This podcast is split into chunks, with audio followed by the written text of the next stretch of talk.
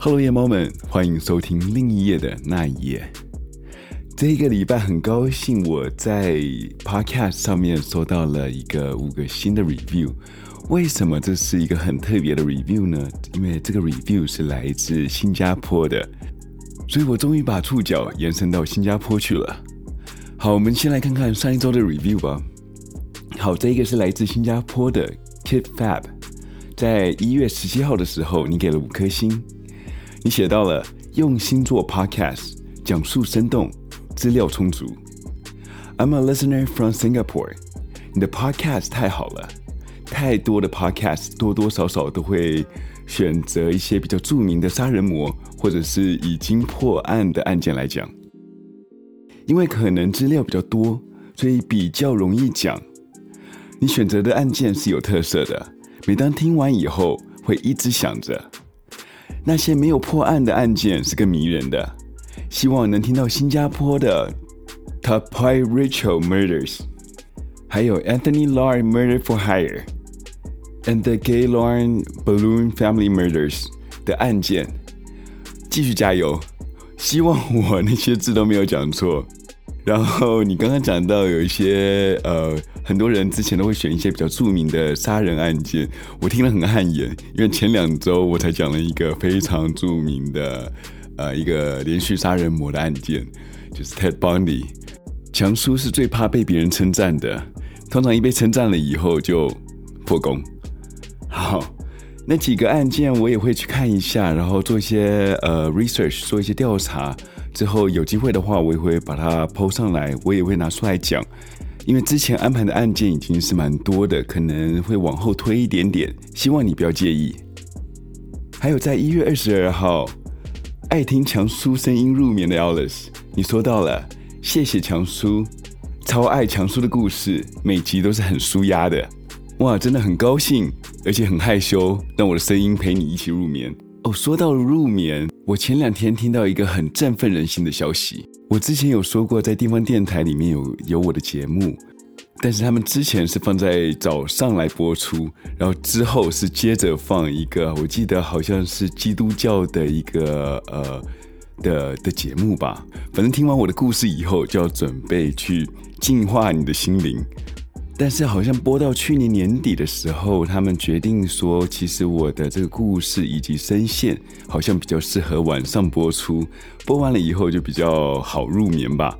所以打算在二月的时候把我的这个节目从早上的时段改到到晚上九点还是十点的时候，这对我是一个很大的肯定，这肯定了我的声音是呃很容易睡着的。那但是也谢谢 Alice 你哦，把我的声音当成晚安曲也不错啦。再来是在一月二十四号叫 N N N Novia，你给了五颗星，你说到了强叔声音好好听，听不够，希望可以再长一点。我也有听小人物的那一页哦，真的谢谢你有听小人物的那一页，因为小人物那一页就是我会像现在跟大家在聊天。讲的就是比较一些呃自己以前的傻事啊，以及就是和朋友去聊一些他们之前的事情，所以是蛮轻松的啦。如果你们还没有听过小人物的那一页的话，其实强叔建议你们有机会可以去听一下，是蛮有趣的啦。还有 Novia，你觉得时间上面可能可以再长一点？现在强叔是有在做一些改变，也希望能把呃故事内容再拉长一点。但是因为现在强叔在每一件故事上面花的时间其实是蛮长的，虽然听起来短短的二十分钟，但是这二十分钟用了强叔大约一天半的时间。强叔是慢郎中，所以原谅见谅，好不好？但是之后可能很快的，我会把时间拉长为四十分钟，或者是一个礼拜会分上下两集来讲。所以等于说，可能一个礼拜，礼拜三跟礼拜六的时候会做一个更新，然后每个礼拜会有两个故事，或者是一个完整的故事。如果你是新朋友的话，你喜欢这个频道，请记得到 Apple Podcast 里面帮我留一个五颗星的留言哦。如果你是要留四颗以下的话，请暂时不要留，多听个几次，当你喜欢了以后，再留一个五颗星的评论，好吗？如果你们还没有订阅这个频道，请麻烦到 Apple Podcast 或者是 Spotify 上面点击订阅。今天花的时间有点久，我们进入今天的故事吧。这个故事也是比较长一点，所以也会分为两集来讲。今天的故事也是讲一个连环杀人魔的故事，但是这是由几个不同的故事组成。虽然现在没有确切的证据是指认识他，强叔觉得很有可能这些故事的背后都是同一个凶手。你们听完以后，欢迎在 Instagram 上面告诉强叔，你们觉得这是不是同一个人做的？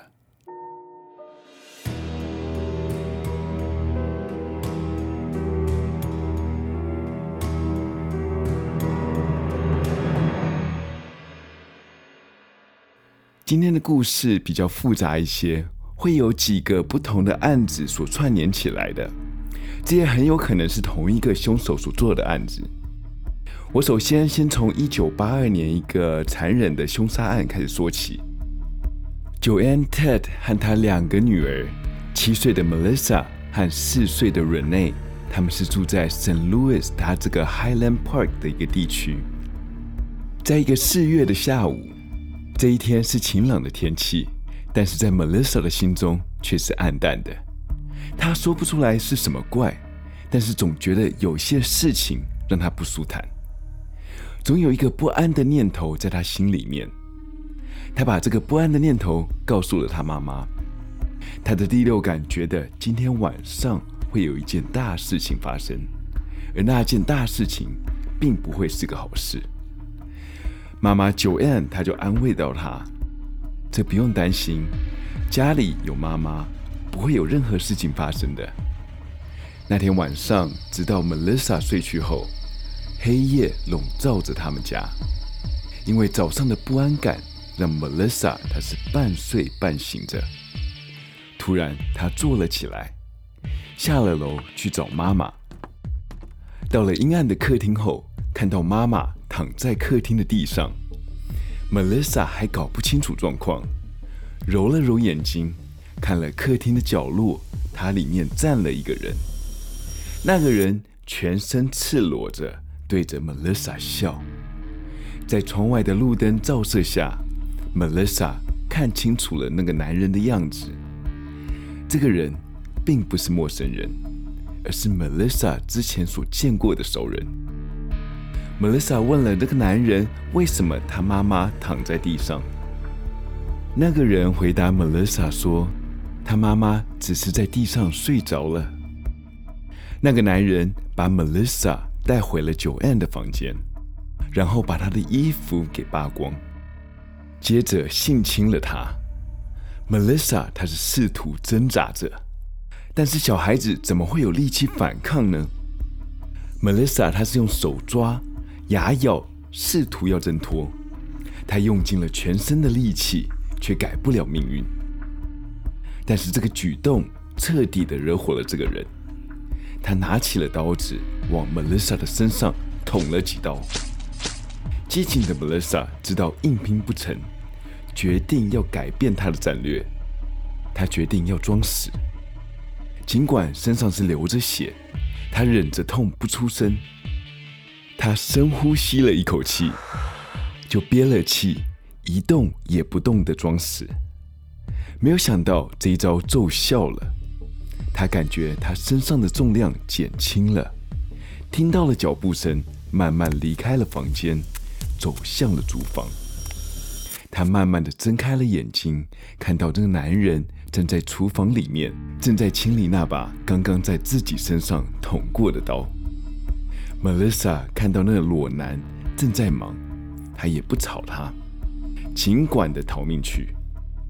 她慢慢的移动她正在流血的身体，到了她妹妹的房间里面，躲在了床底下。在床底下，她可以清楚的看到她妈妈躺在客厅的地上。但是这时候，她看到了那个男人的脚逐渐往她的房间走了过来。慢慢的走向了床边，停了下来。突然间看到双脚不见了，感觉上头上的床往下压了一下，他躺上了他妹妹的床。在床底下的他知道那个男人正要对他妹妹下手，他听见了 Rene 的叫喊声，她选择了不出声。她只是一个手无缚鸡之力，外加了受了重伤的一个七岁女童。他现在出去，只会让事情变得更严重。我会觉得说，的确，如果他不出去的话，没有没有尽到做姐姐的义务去保护妹妹。但是你要想想看，我们的实力已经悬殊成这个程度了，而且对方他手上还拿一把刀，出去送死绝对并不是一个呃理想的想法。但是如果是我的话，当我在爬进这个床下面的时候，我应该会先把妹妹叫下床下躲起来。但是谁知道这个男人看到他妹妹不在床上的时候，会不会蹲下去去看床底下有没有人？所以，我们这一种你知道，上帝说法，已经看完事情的经过以后，再去做任何决定的，都有点像是在放马后炮一样。Melissa，她是听到她妹妹的哭喊声，又看到从床上滴下来的血。此时，Melissa 知道她妹妹也遭到了毒手，她强忍着悲痛，让自己不哭出来。她看到了这个男人坐在了床角，抽着事后烟。看着电视，一副就在等着看他们失血过多而死。Melissa 可能是因为受了伤，或者是睡意来袭，在这个男人在看电视的时候，他慢慢的昏睡了过去。当他再次醒来的时候，那个裸男已经离开了。Melissa 她慢慢的爬到她妈妈 Joanne 的身边，试图摇醒了她妈妈，但是为时已晚。他妈妈已经死亡多时，他再次的昏死在他妈妈的身边。一阵敲门声把他吵醒了，原来是他妈妈的哥哥和他妈妈的男朋友来到他家。Melissa 她开了门以后，眼前的场景把他们两个吓了一大跳。Melissa 再一次醒来的时候，已经是在医院里面，可能是身体的保护机制。她对之前在家里发生的事情，并不是记得很多。她最后的记忆就是在医院里面。他和他妹妹 Renee 是在这一次灭门案中所生存下来的生还者。警察他是急于知道到底是谁做了那么残忍的事情。问了 Melissa，他说他知道这一个人，他以前就来过他家，他记得他的长相跟声音。但是就是记不得他的名字。经过几次的询问以后，几次把脑袋里面的记忆炸出来了以后，终于给了警察一个名字，他叫做 Bill，身高为一百八十公分的大汉。原来他在当天早上有去过公园的时候，他们在那里见到面的。他开着一台黄色的 Volkswagen。警察有了这些有用的消息以后，立马的去找这一个 Bill，但是警察花了些时间以后，就知道这个名字是 Melissa 编造出来的。原来是小孩子真的记得那个人的长相，可是想不起来犯人的名字。在承受警察给的压力以后，才欺骗了警察。警察发现了这个状况以后，他们只能重新开始。他们找了人像绘图专家。让 Melissa 帮他们把凶手的长相给拼凑出来。Melissa 和他们讲说，这个凶手长得有点像他的妈妈的朋友。然后警察把他爸妈朋友的照片都拿了出来，请绘图专家照着照片上面画一遍。请问这位警察大哥，你直接把照片拿出来说凶手像他就好了，干嘛还要一样画葫芦，再把你的样子画出来呢？他们把这个凶手的绘图给 Joanne 的哥哥姐姐看，他们看到了以后，觉得这个人好像蛮好面熟，但是却想不起来到底是谁，就说了有可能是 Joanne 的朋友，所以没有办法指认出来他是谁。Joanne 他的哥哥就已经开始翻找了 Joanne 他的日记，看看能不能从里面找出凶手的线索。他在日记里面找到了一些他和他的前夫跟他前男友抽丝剥茧以后，终于理出了一个名字，叫做 Ronnie Lincoln。他们也认定了 Rod 他就是凶手。Rod 他是 Joy 一年前的前男友。警察查了 Rod 的记录，发现他是有前科的哦，而且这个前科是杀人案。警察把 Rod 的照片和其他他妈妈的朋友的照片放在一起，让小朋友来指认。警察就和这个小女孩讲说：“哎，能指出哪一个是坏人吗？”当然，小女孩觉得坏人就是 Rod，因为她之前常和妈妈吵架。警察没有多久就把 Rod 带回了警局，排一排来让他们指认。警察呢又找了五六个二十岁左右的年轻人。把 Rod 放在他们之中，让小孩子来指认。当然，小孩子一眼看就看出谁是 Rod。当小女孩们开始指认 Rod 之后，警察就开始办事了。他们马上拘捕了 Rod。其实 Rod 他这时候已经有人证可以证明他当天晚上不在现场的，但是警察还是执意要抓人。他们按了 Rod 指纹以后，发现他的指纹。跟现场的凶刀上面的指纹是不符合的，但是警察和检察官直接跳过这个物证，还是要决定起诉他。可是，在一九八二年的时候，DNA 的技术还并不是不成熟哦，而是根本没有这个概念在里面。他们找了法医去验 Rod 他的头发与现场所找到的头发。当时他们法医的判定方式，并不是看里面的基因组合，而是看这个头发的长度跟色泽，就来判定是不是凶手的头发。所以当时的法医判定也是非常不准确的，而且还要靠运气。同样的，也是因为这样，在法庭上的判决也是要靠运气。在第一次的判决，陪审团的决议是六比六，判不出是否有罪。第二次的庭审是靠检察官申请两个小女孩上庭作证，才判定她有罪。所以当时那个年代真的有蛮多是冤狱的。进了监狱的 Rod，他一直否认他是有犯罪的，也想尽了方法要去上诉，以求公平正义。但是 Melissa 跟 Joanne 的兄妹，他们认定了他就是那个凶手。在一九九七年的十月，一个正在攻读博士的单亲妈妈 Julie Ray，在一天的半夜里面睡觉睡到一半，发现了床上有点湿。她以为她的儿子又尿了床，正要对他儿子发飙的时候，就看到了他十岁的儿子躺在血泊之中。Julie 看到一个戴着面具的男子，手里拿着一把刀，看到了 Julie 以后。正打算向外面逃跑，朱莉她是二话不说的抱住了凶手的大腿，打算和他拼命。只见到那个凶手想要挣脱，就在往屋外的路上拼命的往朱莉身上打去。他撞破了两扇玻璃落地窗，到了后院后就看到那个凶手扬长而去。朱莉她是跌撞在地上，在地上呼喊着救命。看看有没有邻居能够来帮忙。这时候朱莉感觉到后面有一个人，她以为是邻居来帮忙了，没有想到那个凶手又折回到这里，二话不说的又往朱莉身上一阵猛打。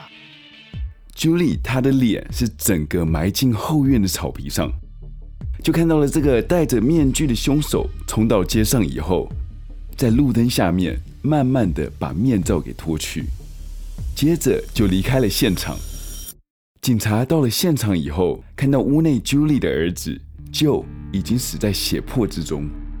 他们想不出来到底有谁和十岁的小孩子有那么重的深仇大恨，一定要特地在半夜的时候潜入到房子里面，再把他杀了。他们想到了 Julie 和她的前夫，他们查了她的前夫。但是那时候他已经再婚了，而且也当上了警察。他当天住在家里面，而他家离着 Julie 家实在是太远了，所以不可能犯案。Julie 的前夫却怀疑着 Julie。平常的时候，因为抚养权的关系，以及 Julie 平时要在上课的关系，所以 Joe 都是跟 Julie 的前夫是住在一起的。只有在周末的时候会跟 Julie 住在一起。她的前夫是怀疑 Julie 的脑袋是有问题的，所以会有一种我得不到，你也别想得到的心态，而杀了 Joe。警察呢，他也相信了这个理论。他们觉得呢，世界上不会有一个陌生人特意进到他们家里面，杀了一个十岁的小男孩以后就离开了。虽然他们并没有 Julie 的杀人动机或是证据，但是他们还是把追查的重心全部放在 Julie 身上。在两千年八月的时候，他们用一级杀人罪起诉了 Julie，并且要求判处死刑。但是在这一年的时候，因为是有人权的关系，伊利诺州他们改变了法令。如果要处以极刑的杀人罪的话，法院会给出两个专门判这一种极刑的辩护律师来辩护，而州呢也会给出特别的费用去请专家来查案件，来帮助嫌疑犯来得到公平的审判。但是当检察官听到法官做出这个解释的时候，检察官退缩了。他把死刑退出了谈判桌上，所以没有钱的 Julie 就没有办法申请到这些资源，他只能向法院申请普通的公共辩护人，也没有办法找私家侦探来调查这个案件。检察官并没有确切的物证或者人证能定 Julie 的罪，所以他们把矛头指向了 Julie 的人品问题。他说他从小就是不喜欢小孩子。在之前都是急于避孕的，当知道有了小孩子以后，就打算要堕胎，但是因为过了头三个月，他只能作罢，所以到了十年以后，才会有想要杀小孩的念头。听起来很荒唐，但是他们是真的这样控诉他。检察官为了要定罪于 Julie，他还申请了 Julie 的前夫上庭作证。说 Julie 的状况是非常不稳定的，常常会有一些暴走的举动，这也是为什么他们当初会离婚的原因。Julie 因为没有钱可以找更好的律师，所以就只能申请公共辩护人。而这些公共辩护律师呢，他们又不是很会打这种杀人案，所以到最后的时候，法院在二零零二年判定了他杀人罪是成立的。需要坐六十五年的牢。这个被判定六十五年的刑期，是在完全没有人证以及物证之下被判定的，这真的是很夸张。所以说，法律是写给有钱人的。我觉得，如果真的没有钱请律师，或是找专业人士来的话，还不如就不要开庭，直接接受检察官的刑期。五月三十一号，也是 Julie 被判刑后的一周。ABC 的电视台有一个很红的节目，叫做《二零二零》。这个节目的女制作人叫做 Diane，她看了这个案子，发现这个案子好像有点蹊跷。当时的社会风气其实是一面倒的，希望 Julie 被处死，唯独这个 Diane 觉得 Julie 可能是被冤枉的。好了，夜猫们，因为时间的关系以及故事的长度。我们只能忍痛把这个故事的下半部放到下个礼拜，所以下个礼拜同一时间，请继续收听我们的那一夜。